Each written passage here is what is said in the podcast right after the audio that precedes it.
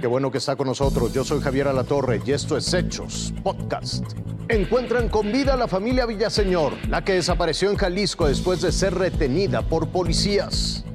Falleció el príncipe Felipe, el esposo de la reina Isabel II, a quien se le atribuye la modernización de la corona británica. Paul Stanley habla de Kiss y la situación de los artistas en medio de la pandemia.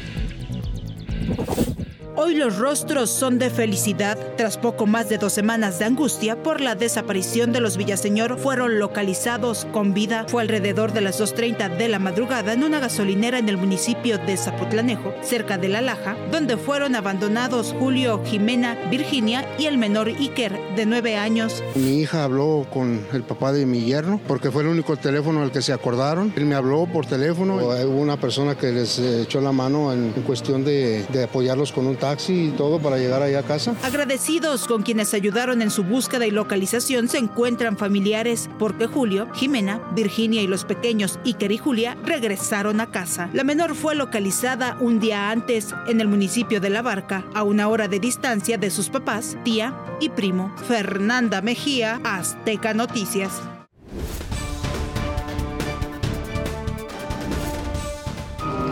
Un comunicado de la Casa Real Británica anunciaba el fin de una era. El príncipe Felipe de Edimburgo, esposo y compañero de la reina Isabel II de Inglaterra, durante más de 70 años, había fallecido en el castillo de Windsor. Las banderas del Palacio de Buckingham y de otros edificios oficiales ondearon a media asta. Y entonces inició la cascada de palabras de agradecimiento y condolencias para la familia real. Entre los primeros estuvo Boris Johnson. So we mourn today with Her Majesty the Queen. We offer our condolences to her and to all her family. And we give thanks as nation and a kingdom for the extraordinary life and work of Prince Philip, Duke of Edinburgh. El príncipe Felipe dejó muy claro que no quería un funeral de Estado. Sin embargo, su cuerpo permanecerá unos días en el Palacio de St. James y posteriormente se realizará en su honor un desfile militar. El país se mantendrá bajo ocho días de luto nacional, aunque la reina Isabel extenderá su duelo el mes entero. Por último, el duque de Edimburgo será sepultado en los jardines de la casa Frogmore, muy cerca del castillo de Windsor.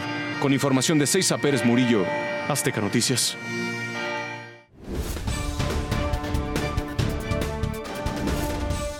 Mundo de la música se ha caracterizado por tener bandas y tendencias que han marcado a generaciones entre cada década. De hecho, en los últimos 60 años, la moda, la política y el devenir social han tenido una estrecha unión con el estilo y propuesta de grupos como The Beatles, The Doors, U2, Nirvana y Coldplay. Esta década no podría estar completa sin la inclusión de un proyecto que, en la década de los 70, cimbró al mundo no solo por la apuesta musical, sino por el concepto artístico que cambió a una juventud que hoy lucha contra una pandemia. El concepto era Kiss.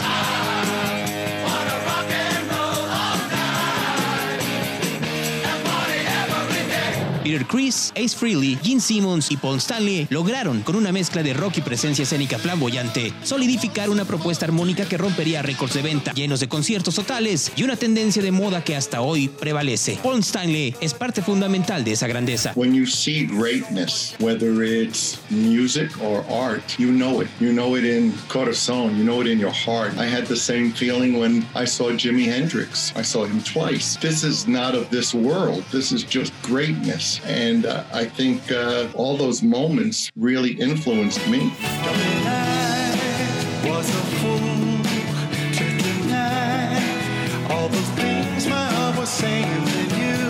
Stanley ha utilizado los últimos tiempos para motorizar su proyecto alterno a Kiss, Soul Station, una idea musical donde la recuperación del soul y los sonidos de Filadelfia tienen el foco principal. In the case of uh, Soul Station, you don't want to stray too far from what was done. None of us were interested in reimagining or changing those songs. We wanted to do them justice and with passion. There's a lot of music nowadays when you use computers, you can get perfection, but all the great music is not perfect. The greatest music is imperfect. I urge people stop listening to one kind of music. If you listen to something thinking you won't like it, you probably won't like it, but you are the one who is uh, less for it.